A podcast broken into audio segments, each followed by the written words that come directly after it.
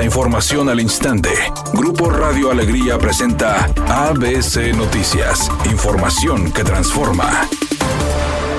¿Qué tal? Muy buenas tardes, esta es la información. Aunque Juan Ignacio Barragán, director de agua y drenaje de Monterrey, reconoció que se equivocaron al decir que la crisis de agua en Nuevo León estaba superada, el gobernador Samuel García volvió a decir hoy que el problema ya está resuelto. Durante su intervención en la toma de protesta de técnicos e ingenieros, el titular del Poder Ejecutivo dijo que el Estado pasa por un momento importante en atracción de nuevas empresas, por el cual ha tenido que solventar diferentes problemáticas, entre ellas la escasez de agua. Gracias a Dios hemos podido resolver temas como la luz, como el el agua, migración, entre otros, que son los que piden estas grandes empresas transnacionales cuando se instalan. No hemos perdido una sola empresa que haya querido llegar a Nuevo León, dijo ante los egresados. Apenas ayer el titular de agua y drenaje de Monterrey se asumió como el responsable de decir que la crisis del agua estaba resuelta cuando no era así, ya que las presas siguen bajando sus niveles como la boca, que se encuentra al 22% de su capacidad y podría quedar seca para el próximo mes si no llueve. Mientras tanto, el embalse de Cerro Prieto está con un 11% de nivel de agua y comenzarán a instalarse bombas flotantes para la extracción del vital líquido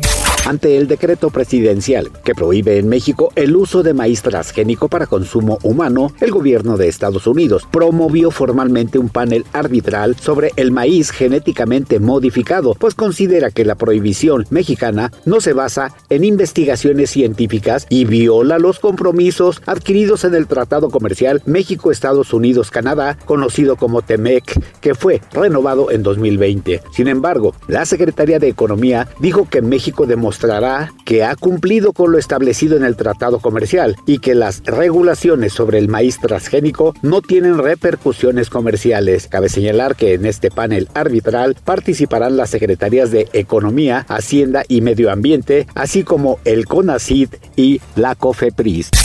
ABC Deportes informa. Pese a las múltiples críticas por la logística y hasta el arbitraje, la Leagues Cup se disputará hasta el 2028. Sin embargo, para las futuras ediciones se contemplan cambios significativos para tratar de evitar el desgaste físico que los equipos mexicanos sufrieron al estar jugando todos sus partidos como visitantes en diferentes sedes.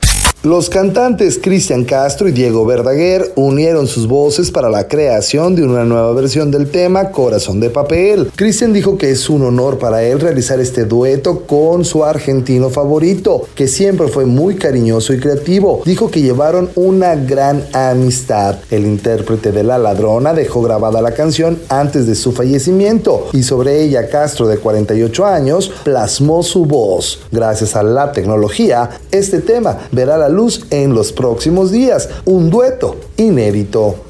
Redacción y voz, Eduardo Garza Hinojosa. Tenga usted una excelente tarde.